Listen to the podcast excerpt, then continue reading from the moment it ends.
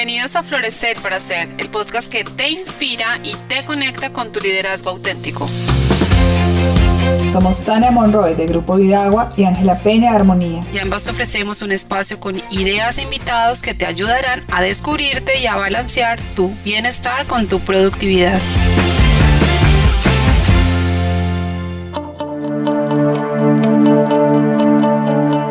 Hola, bienvenidos a un nuevo capítulo de Florecer para Ser. Hoy estamos aquí, Ángela Peña y Tania Monroy, y vamos a continuar con estos episodios que hemos denominado sobre agentes de cambio.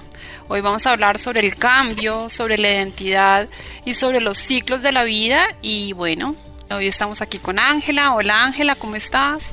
Hola Tania, un gusto volverte a saludar, un gusto a todos los que nos escuchan, qué rico volver a tener estas conversaciones contigo Tania y sobre todo porque este es un tema de esos temas que me parecen súper fascinantes, que todavía hay mucho por entender, investigar, conocer, pero que si logramos como saber lo fundamental nos va a ayudar mucho en la vida para afrontar los cambios. Así que buenísimo tener esta conversación aquí contigo. Sí, así es. La verdad también me parece súper chévere que podamos tener esta conversación. Y bueno, como siempre, un placer estar aquí contigo, aprender y creo que todos estos temas nos ayudan como a continuar con la vida de una manera mucho más ligera, yo creo. Esa es la palabra.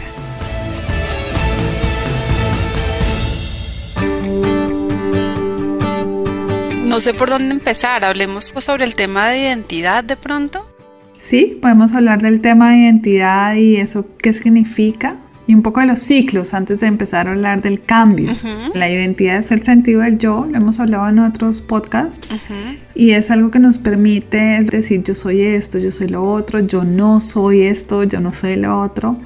Y este sentido del yo es el que nos ayuda a movernos en el mundo e ir definiendo lo que somos, quiénes somos y cómo queremos aparecer ante otros.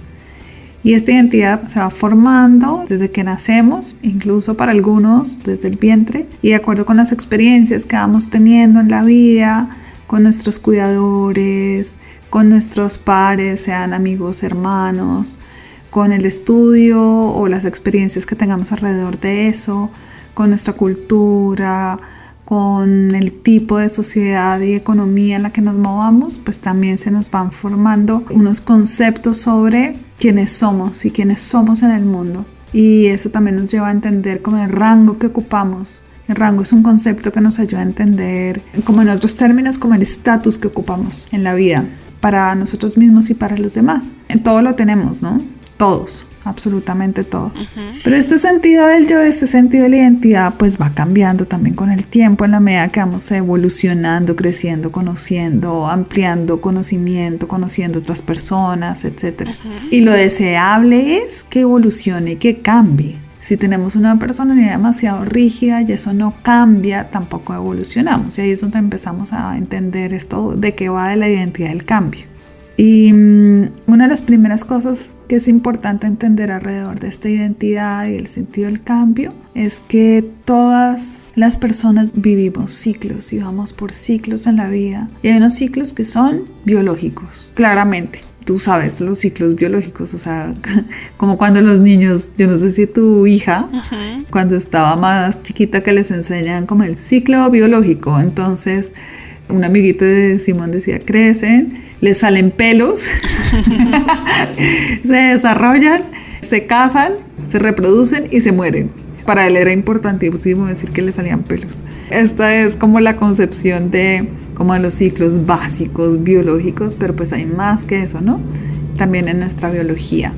Y en nuestra biología está entonces este desarrollo, este crecimiento, digamos que las mujeres estamos más vinculadas a los ciclos simplemente porque ciclamos y entonces tenemos una conciencia mayor de lo que significan los ciclos cuando estamos conectadas con ellos, ¿no? Si no estamos conectadas con nuestro propio ciclo, tampoco vamos a estar conectadas con los ciclos de la vida. Pero si lo estamos, nos va a ser más difícil también entender cuándo hay que soltar, cuándo hay que ya despojarse de algo, cuándo hay que volverlo a abrazar como esos ritmos que nos pone la vida. Pero bueno, toda esta carreta para decir la importancia, claro, de tener una identidad, porque es la que nos permite movernos en el mundo, pero también la importancia de evolucionar y cambiarla. Y la razón por la cual, de acuerdo también al ciclo de vida que estemos, una cosa es en la adolescencia, que necesitamos mucha reafirmación de ese yo. Eso es curioso, ¿no? Como una reafirmación de ese yo para poder irnos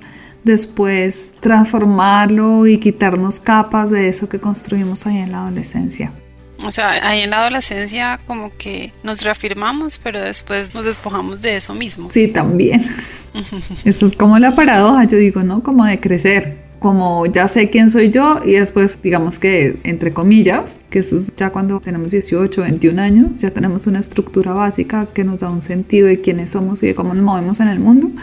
Y después es como estarse confrontando todo el tiempo como, uff, de pronto esto que soy yo sí funciona a veces, otras veces no funciona tanto, como me muevo en el mundo tampoco funciona tanto, o sí funciona y es más por acá, como estar muy atentos a la retroalimentación que la vida misma nos da y tener esa sensibilidad de decir y esa humildad también de decir, bueno, no, parece que no es por acá, porque la vida me está confrontando y toca por este otro lado, es parte de lo que nos representa un desafío, porque el sentido del yo o el yo no le gusta mucho que lo reten. El yo y el ego son amigos. Son lo mismo, en este sentido.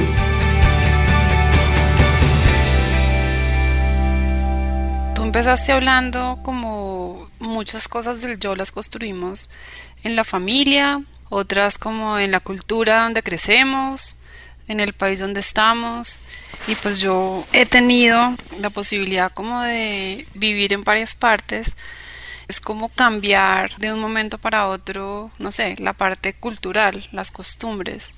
Y ahí yo he sentido como esto que digamos era muy importante en esta parte de característica mía, de pronto acá no es tan útil por ejemplo, con las expectativas de lo que debe ser una mujer o algo así, y se va como confrontando dependiendo del lugar donde estés. Y es como, ¿será que me lo debo despojar para poderme adaptar a este entorno?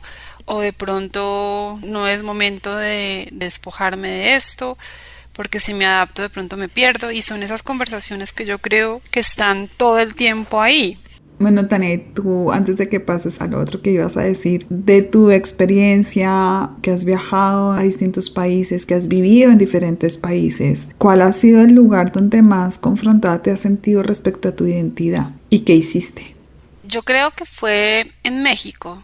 Y básicamente mi identidad estaba ligada a mi hecho de ser mujer, ingeniera, y el hecho de ser mujer ingeniera implicaba que tenía como esas habilidades para enfrentar cualquier tipo de proyecto. Entonces, si bien cuando estaba estudiando acá en Colombia podía, digamos, enfrentarme a temas que podían ser como duros, por así decirlo, o ciencia específica, en México se veía como que eso podía ser más para hombres que para mujeres. Y ahí mi identidad se veía confrontada en el sentido que pues yo soy ingeniera, yo pasé por una carrera de ingeniería, yo pasé por ciertas materias específicas de cálculo, de optimización, de finanzas, de ciertos temas como de procesos específicos y me daban como la habilidad para poder enfrentarme a cualquier proyecto. Entonces estaba en, proyectos de logística y entonces eso allá se entendía como que esto era más óptimo para hombres que para mujeres y ahí me sentía confrontada porque yo soy ingeniera y yo tengo la capacidad para. Entonces, digamos que ahí era como una lucha entre demostrar un yo porque acá en Colombia me sentía como que no tenía que demostrar ese yo, allá tenía como que proteger ese yo y después como que seguía haciendo lo que tenía que hacer, digamos, pero sí era muy confrontante todo el tiempo. Ese es un muy buen ejemplo de cómo a veces estamos confrontados a nuestra identidad y ahí tomamos decisiones. ¿Y tú qué hiciste? ¿Cómo te adaptaste? ¿Lo adaptaste? O sea, ¿qué pasó contigo al respecto? Digamos que ahí fue como una lucha muy interna. Digamos que como el tema era pues seguir, digamos, como haciendo mi labor, por así decirlo es que era como una parte como demostración de cuando el proyecto esté en mis manos, pues el proyecto se va a ir desarrollando de esta manera, como haciendo las propuestas específicas, o sea, como demostrando competencia porque era como una duda de competencia, porque una mujer ingeniera con estos temas como que no va a poder, pues porque este rol no debería ser de acá, sino debería ser dedicada a otras cosas. Entonces era algo como de demostrar demasiado, mucho esfuerzo, sí, pero pues en ese camino también va soltando ese esfuerzo. El esfuerzo pues hay que hacerlo, digamos, porque el entorno no era muy fácil, pero básicamente fue como demostrando, pero sí, así fue. Yo creo que hay otros ejemplos también, no necesariamente relacionados, digamos, con el género, con el ser mujer o el ser hombre, que esos también creo que son los que han estado más desafiados en los últimos tiempos, de cómo los cambiamos. También creo que hay otros alrededor de los ciclos que naturalmente se dan, ¿no?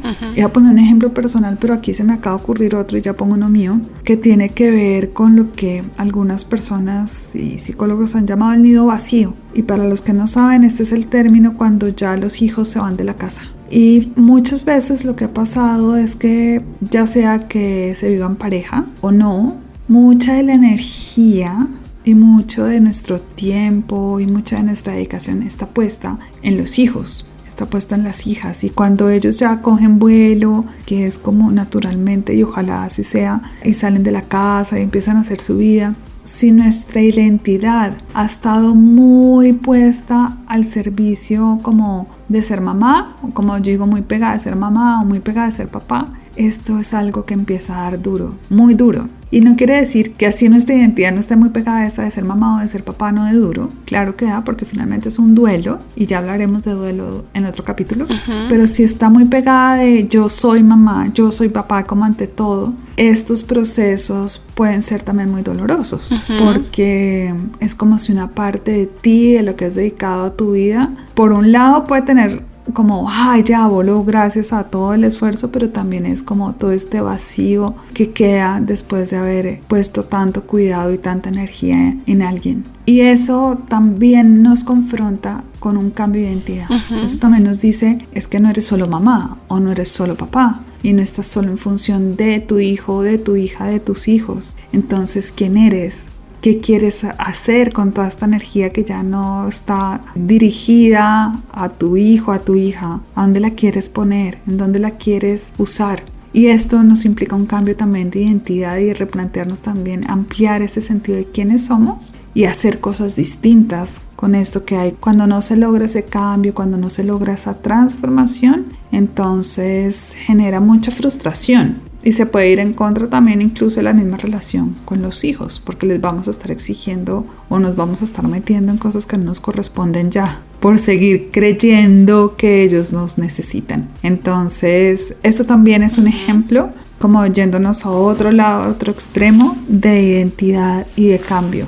Sí, pues ahorita que hablas yo veía como ese ejemplo en mí y es, digamos, durante un rato estuve muy enfocada como a mi desarrollo profesional y cuando nació Sofía, digamos, tuve un tiempo muy dedicada a ser exclusivamente mamá por un tema de viajes y movimientos familiares. Y creo que sí pasa que uno como que se pega a esa identidad de soy mamá y como que la asume, Dios mío, como decías tú, como una identidad. Y ahorita que estamos adoleciendo, y digo las dos, aunque ella es la que adolece, pero también cuando lo digo así es porque creo que también hay una transformación en mi identidad como madre.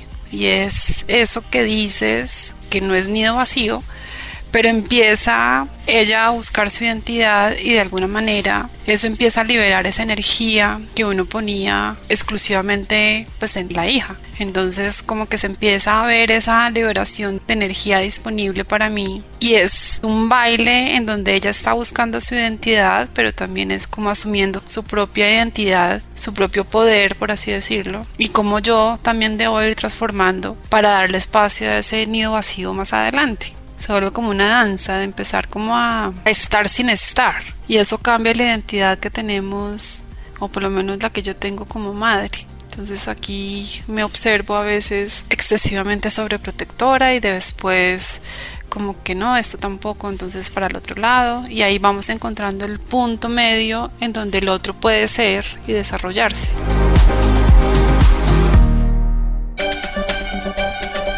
Estaba pensando a la vez en otro cambio de identidad personal y tiene que ver cuando me separé. Y yo creo que ese sí fue un cambio de 180 grados. Porque mi identidad en ese momento estaba muy en el ser pareja. Y entonces en el matrimonio y además porque éramos la pareja de mostrar y todo esto que conllevaba ser pareja. Y cuando nos separamos, había varias cosas que voy a decir que son súper duras. Una tenía que ver con, bueno, ya no soy pareja, eso ya no me definí. Y esa era una. O sea, ¿quién soy? Yo creo que estábamos como muy fundidos el uno en el otro, yo creo. Demasiadas simbiosis que se perdían las identidades. Sí, fue una resignificación total de quién era yo, en función de mí misma, no en función de un otro. Eso fue bien, bien, bien, bien importante. Yo creo que fue un cambio radical, singular. También quién soy yo frente a la familia porque yo sentía mucho peso, pero esto era mi sensación, no era porque fuera tan así, era más mi sensación, porque a veces también nos compramos cuentos que no son ciertos. Mi sensación era que tal vez yo podía perder valor ante la familia al estar separada. Ante tu familia. Sí, ante mi familia extendida. Ok. Lo cual obviamente la vida me demuestra que no es cierto, que eso era como una idea mía sacada de un contexto más cultural y es el valor que se te da, y ahí sí volvemos otra vez a esto de la mujer, como mujer cuando estás casada, distinto a cuando estás separado, cuando eres soltera. Y eso también es un desafío, es un desafío decir, el valor está puesto no en con quién estoy, sino en quién soy. Y sobre todo no en ser pareja, sino en, mi caso esta Ángela que yo soy y cómo desde ahí soy una persona de valor, sin necesidad de estar en pareja.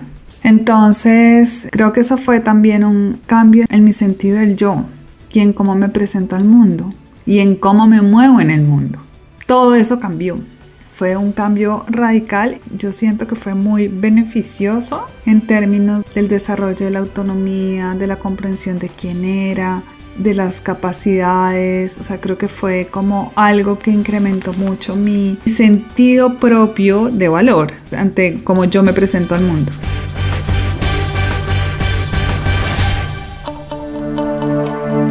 Por ahora creo que lo importante acá para ir cerrando es saber identificar nuestras identidades y cómo algunas de ellas se transforman o evolucionan ante determinados eventos cómo otras se reafirman también y es necesario reafirmarlas y cómo nos permitimos morir a ciertas situaciones, a ciertas ideas, pensamientos, incluso emociones, para que puedan hacer y emerger algo nuevo. Y para eso mucho lo que tenemos que hacer es morir a algo nuestro, de nuestra identidad de cómo nos hemos definido a nosotros mismos, a nosotras mismas, para que eso nuevo pueda nacer. También ahorita que estabas concluyendo, yo veía como un tablero lleno de cosas con todas esas identidades y para que se dé el cambio, de alguna manera es como borrar y limpiar el tablero para volver a dibujar. Entonces, qué tan importante es como ir despojando para volver a crear, para ir creando ese cambio que uno quiere crear y ahí vamos al cambio y a la identidad y también a los ciclos. Entonces, bueno, muy chévere. Yo creo que es un tema muy interesante, este tema que estaremos toda la vida como en este proceso, ¿no? Como conquistando identidades, visualizando cambios y cambiando esas identidades quizás. Y ahí vamos en ese ciclo de la vida evolucionando. Vamos teniendo claridades, identidades que nos sirven, otras que no, y seguimos en ese proceso. ¿sí? Con el objetivo también de ser cada vez más auténticos, más en ese sentido esencial de quienes somos, pero a la vez en poder sernos agentes de cambio, ya que nuestro tema más genuino y con mucha mayor autoconciencia. Bueno, como siempre, un placer, Ángela. Lo mismo. Entonces nos vemos en el próximo podcast. Chao. Chao.